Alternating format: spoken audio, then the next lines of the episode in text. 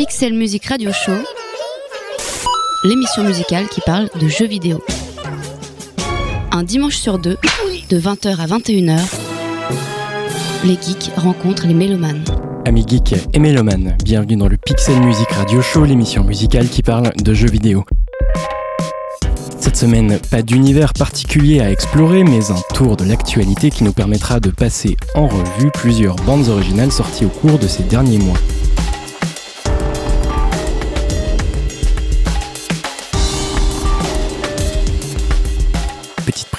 Tout de même, il n'y aura aucune production indépendante dans cette émission, tout simplement parce qu'un prochain épisode leur sera spécifiquement consacré. En attendant, faisons un tour d'horizon des moyennes et grosses productions récentes qui nous ont tapé dans l'oreille avec plus ou moins de bonheur. Ainsi, au programme et dans l'ordre, vous retrouverez Destiny, The Evil Within, Assassin's Creed Unity, Soldats Inconnus, Dreamfall Chapters, Bayonetta 2, Super Smash Bros. Wii U, Endless Legends, et enfin, en guise de petit bonus, Tales from the Borderlands. Vous n'êtes ni dans une émission musicale ni une rédactionnelle, bienvenue dans le Pixel Music Radio Show.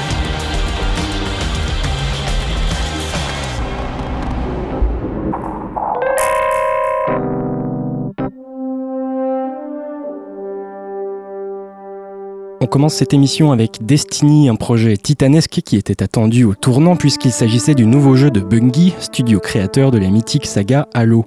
Affranchi de la licence phare de la Xbox, Bungie, désormais lié par un contrat à l'éditeur Activision, s'apprêtait à révolutionner le genre FPS. Un monde futuriste immense, plusieurs planètes à explorer, des mécaniques de gameplay qui rappellent Halo et surtout une expérience massivement multijoueur qui aurait dû faire de Destiny le World of Warcraft de la science-fiction.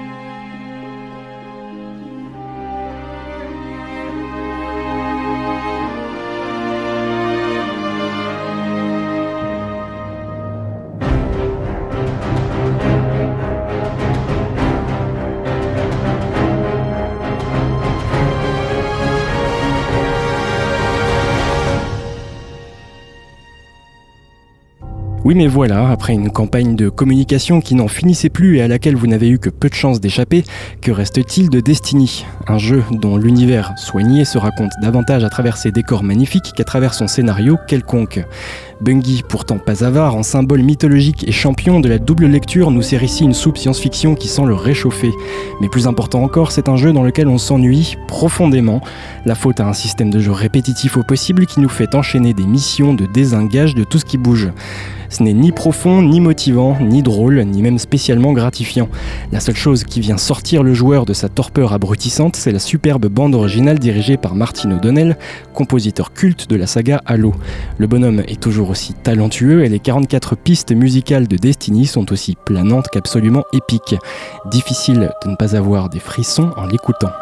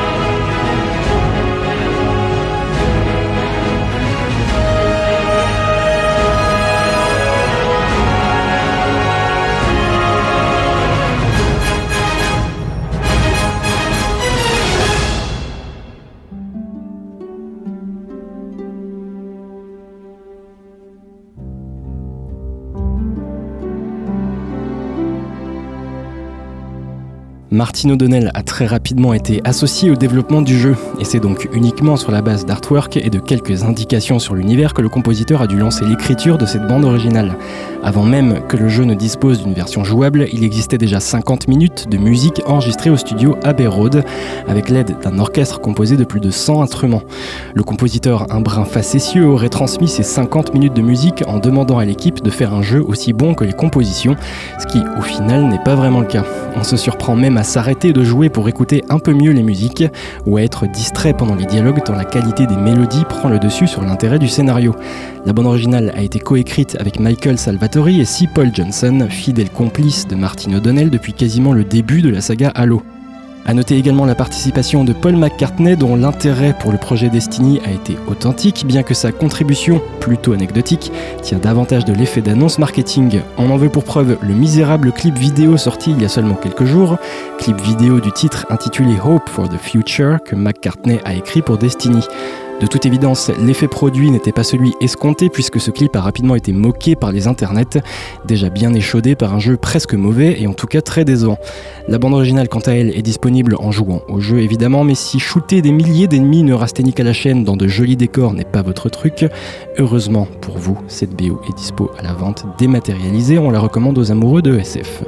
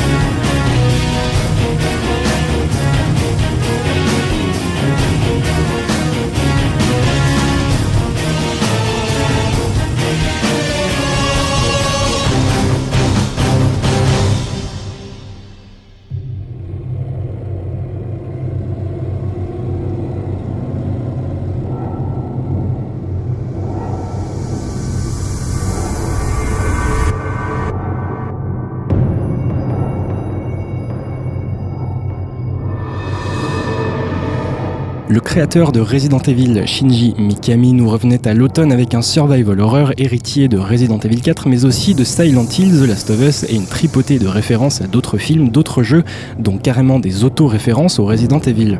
Pas seulement un best-of du survival horror, The Evil Within est un jeu implacable, à l'ancienne, qui ne pardonne pas beaucoup les erreurs du joueur et le met dans une situation non pas de peur mais de stress quasi permanent face aux difficultés qui l'attendent. Avec un tel climat et une direction artistique soignée, on était en droit d'attendre une bande marquante, ce qui malheureusement n'est pas le cas.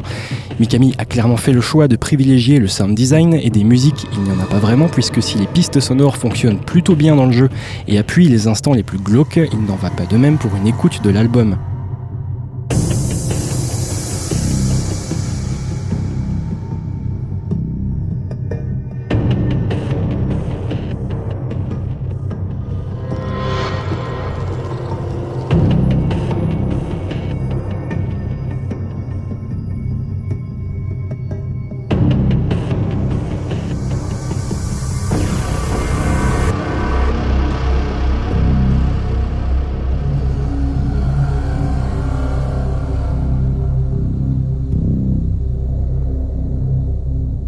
Aucune mélodie quasiment dans cette bande originale pourtant dispo à l'achat de façon indépendante du jeu.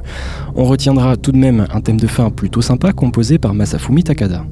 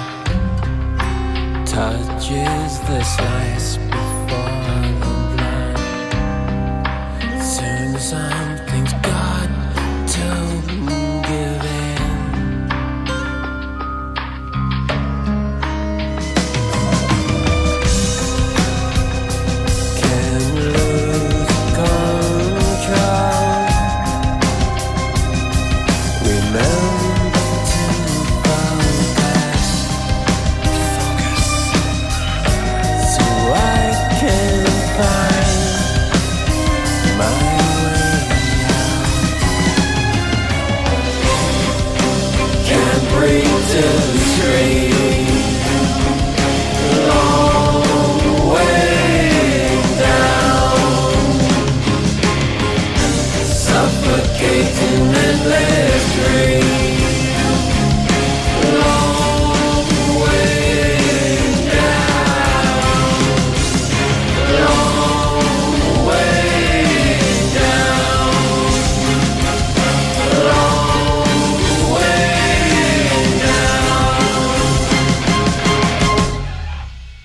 Music Radio Show, l'émission musicale qui parle de jeux vidéo.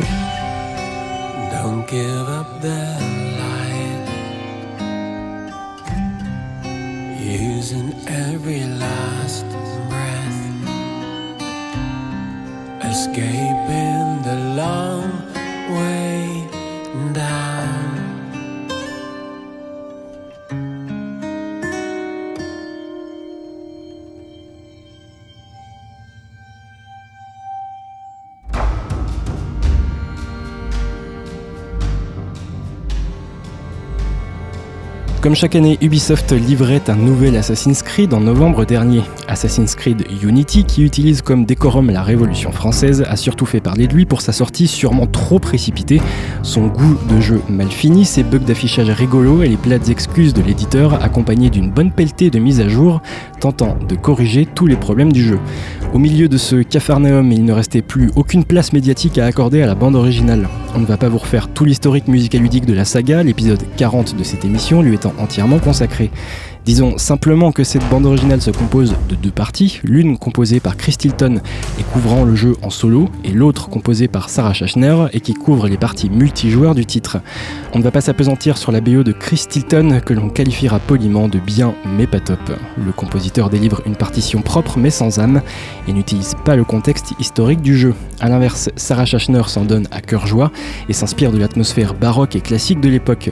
Mozart est alors à son apogée tandis que Beethoven écrira des mélodies inspirées par des figures et des événements de la Révolution française. On a donc droit à des ornements baroques totalement fusionnés à des sonorités électro et basses plus contemporaines. L'effet produit est moins grossier que certains mélanges électro-orientaux de Jasper Kidd et se dégage de cette bande originale un sentiment d'étrangeté assez jouissif, quoique assez peu abordable à la première écoute. Probablement l'une des BO les plus iconoclastes de l'année.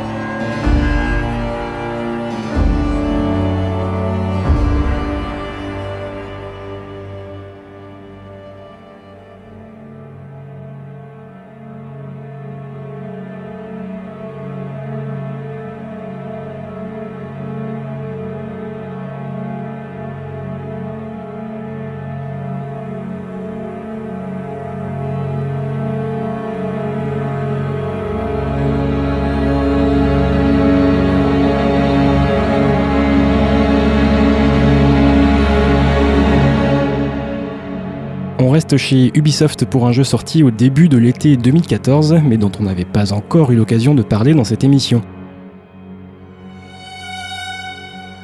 2014, année du centenaire du début de la Première Guerre mondiale, une guerre peu souvent traitée dans les jeux vidéo qu'Ubisoft a décidé de confier au game designer Paul Tumler. Depuis son studio d'Ubisoft Montpellier, Tumler s'est emparé du sujet avec brio et livre un jeu à mi-chemin entre le point and click et les jeux d'aventure. Quatre personnages pour quatre destins français, américains, allemands et belges qui s'entremêlent au sein de cette drôle de guerre. Avec sa direction artistique crayonnée, ses petites énigmes à résoudre et son riche fond documentaire, le jeu Soldat Inconnu touche souvent juste, avec beaucoup de pudeur et sans jamais sombrer dans le documentaire interactif lourdingue. La bande originale de cette touchante production va piocher dans le vaste catalogue d'APM Music et les morceaux ont été sélectionnés avec goût parmi plusieurs artistes, mais avec une prédominance du piano et des mélodies simples et mélancoliques.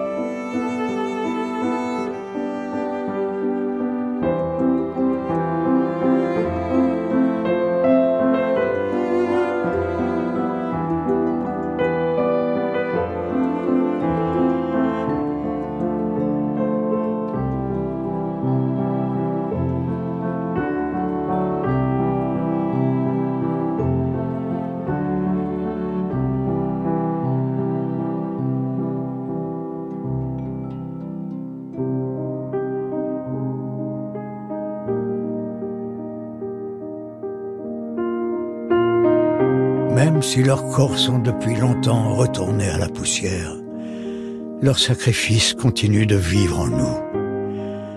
Nous devons chérir leur mémoire. Nous n'avons pas le droit d'oublier.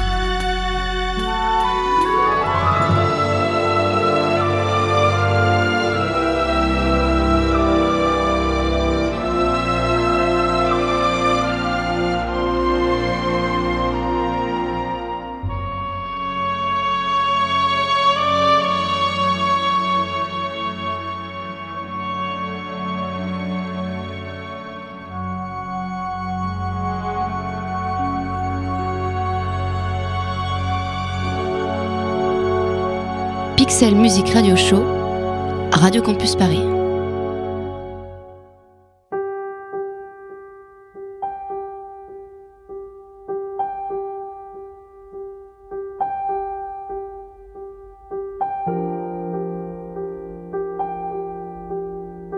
Les fans de jeux d'aventure point and click connaissent bien la franchise de Longest Journey, débutée en 99 sur PC et enrichie de plusieurs suites, dont Dreamfall, sorti en 2006, puis Dreamfall Chapters, jeu épisodique dont le premier volet est sorti en cette année 2014. Depuis les débuts de la saga, l'univers du jeu est scindé en deux mondes. Tout d'abord Stark, une projection futuriste de la planète Terre, baignée dans une ambiance cyberpunk. Et puis de l'autre côté, Arcadia, un monde régi par la magie et nimbé d'une atmosphère fantasy. C'est toujours le cas dans ce troisième opus et l'accent est toujours autant mis sur les dialogues à choix multiples et le centrage de l'intrigue sur son personnage principal, la jeune Zoé Castillo. Au cœur d'une conspiration visant à capturer les rêves des habitants d'Arcadia et de Stark, Castillo avait déjoué les plans des conspirateurs mais elle avait été laissée pour morte. C'est donc en quête d'un sens à la nouvelle vie de la jeune fille que l'aventure de ce nouveau chapitre commence. Passé entre les mains de trois compositeurs différents au fil des épisodes, ce troisième volet a vu sa direction musicale confiée à Simon Poole, sound director du studio Funcom qui développe le jeu. Il avait déjà supervisé la BO du deuxième volet, mais cette fois il a lui-même composé les 13 pistes qui composent le premier volume de ce Dreamfall Chapters. À la fois simple et très évocatrice, elle privilégie les accents electronica et trip-hop. Dispo à l'écoute et à l'achat sur le bandcamp de Simon Poole, elle ne sera réellement complète que lorsque tous les chapitres du jeu seront sortis. Une jolie bande originale portée à elle seule par le thème intitulé Reborn, probablement l'un des plus beaux thèmes entendus cette année.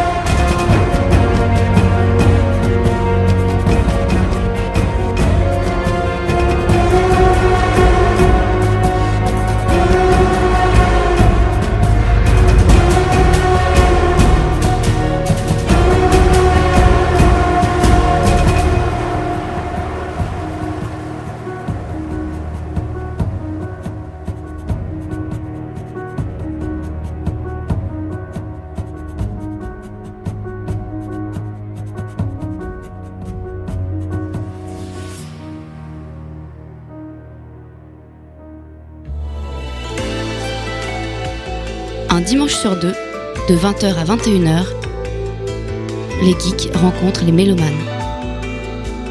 Pixel Music Radio Show, l'émission musicale qui parle de jeux vidéo.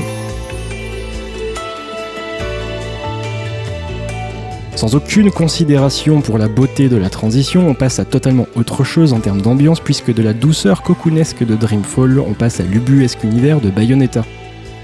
Sorcière bien aimée des fans de Beat'em All, l'héroïne tout en cuir et en cheveux nous revient dans un second épisode exclusif à la Wii U. Toujours sous la houlette des grands malades du studio Platinum Games, ce Bayonetta 2 pousse encore plus loin le curseur du génial n'importe quoi. Totalement démesuré, les combats sont des instants chorégraphiés avec grâce, un ballet continu de combos et d'ennemis, un feu d'artifice ludique décomplexé, une vraie déclaration d'amour au jeu vidéo dans tout ce qu'il peut avoir de plus pur entre guillemets. L'action du joueur étant dans Bayonetta mise sur un piédestal. Ce doigt d'honneur au gameplay assisté de beaucoup de grosses productions mainstream est accompagné d'un quasi fist-fucking musicaludique, une célébration de la musique de jeux vidéo dans toute sa diversité, son énergie et une bizarrerie totalement assumée.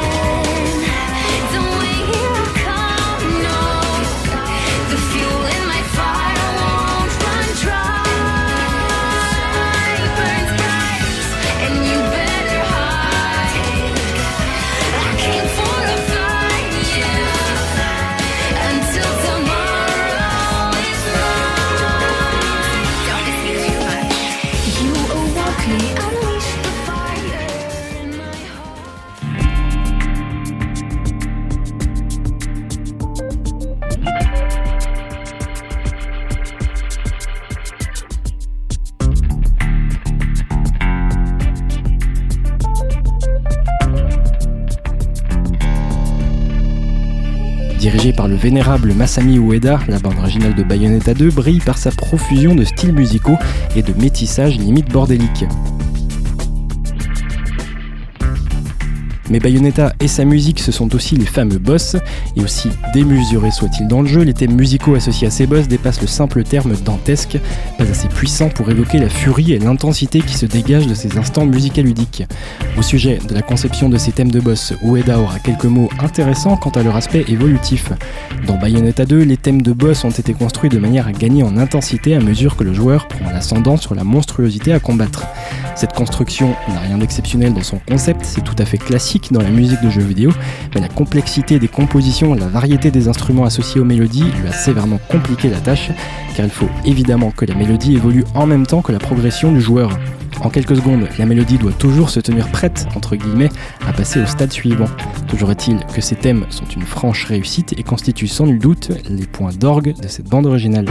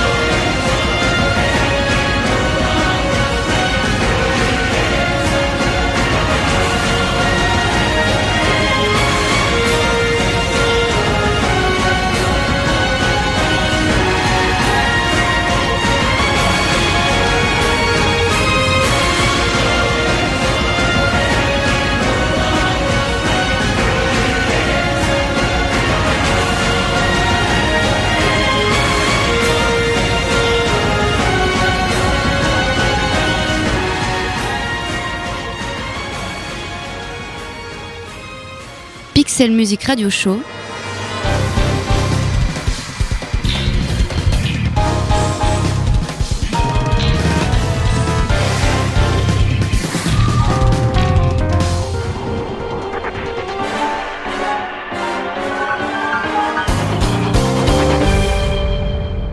Radio Campus Paris.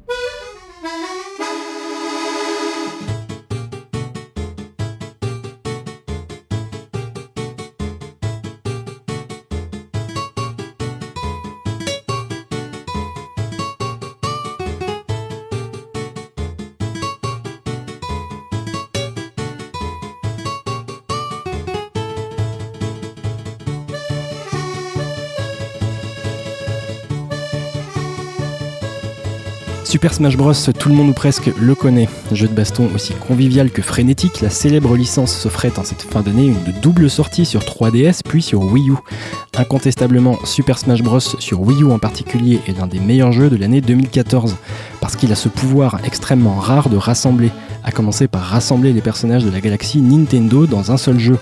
Ce n'est pas tous les jours que l'on peut faire s'affronter Pikachu contre Mario, contre Yoshi, contre Donkey Kong, contre la princesse Zelda, contre des Pikmin, contre Sonic. Oui, Sonic, le hérisson bleu de Sega. Car Super Smash Bros. rassemble au-delà des licences maison en invitant des personnages emblématiques d'autres éditeurs comme Mega Man de chez Capcom, Pac-Man de chez Namco et donc Sonic de chez Sega. Cette capacité à rassembler, elle est poussée à son paroxysme sur la composition de la bande originale également. Pas moins de 40 compositeurs de tous horizons ont travaillé sur les musiques de ce nouveau Super Smash Bros.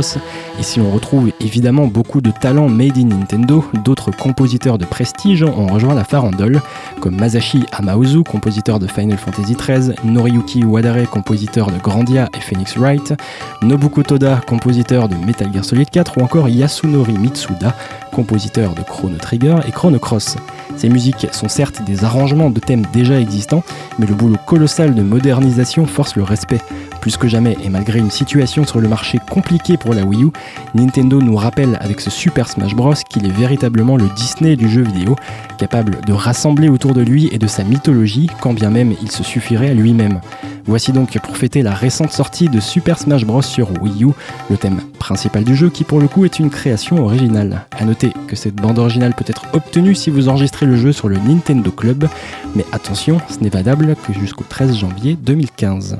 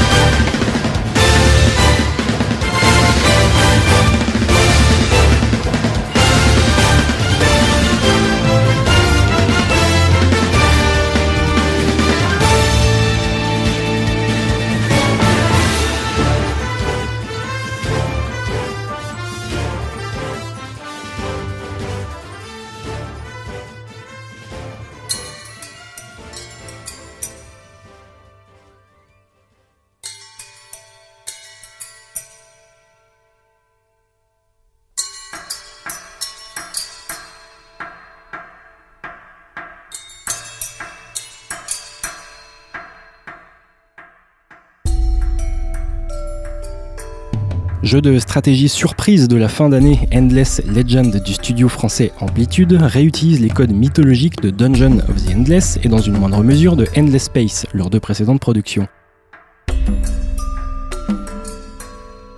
Malgré des atours Heroic Fantasy qui ne réinventent pas la roue et des mécanismes de gameplay un peu ronflants, le titre d'amplitude s'en sort très bien grâce à une atmosphère qui le rend assez unique et qui le fait sortir du lot.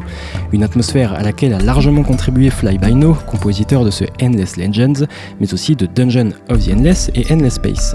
Une bande originale enregistrée avec le Paris Scoring Orchestra, une demi-douzaine de violons, violoncelles et de chœurs, sans oublier les voix d'Estelle Michaud et Gary Lawrence soubrier. On reconnaît dans cette bande originale le péché mignon de Fly Fly by à savoir la harpe, qu'elle soit acoustique ou électrique, et qui confère aux musiques de Endless Legends une couleur franchement apaisante et aérienne. Une BO qui, au moment où l'on enregistre cette émission, vient de recevoir le prix de la meilleure bande originale 2014 au Ping Awards. Une récompense qui salue le travail remarquable de Fly by No, mais aussi l'investissement matériel et humain de Game Audio Factory, société qui prend en charge la conception audio des jeux pour le compte des développeurs. Bref, un super travail d'équipe et un compositeur à surveiller.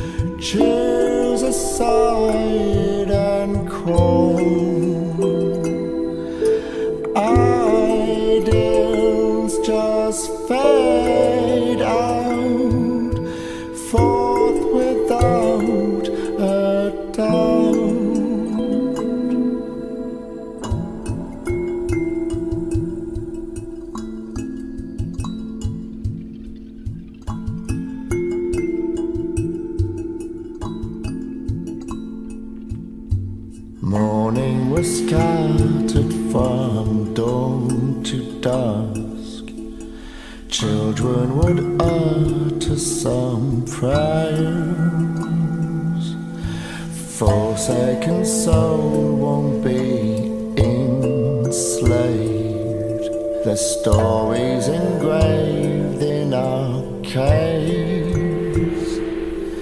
Strange prose to walls. Choose a side.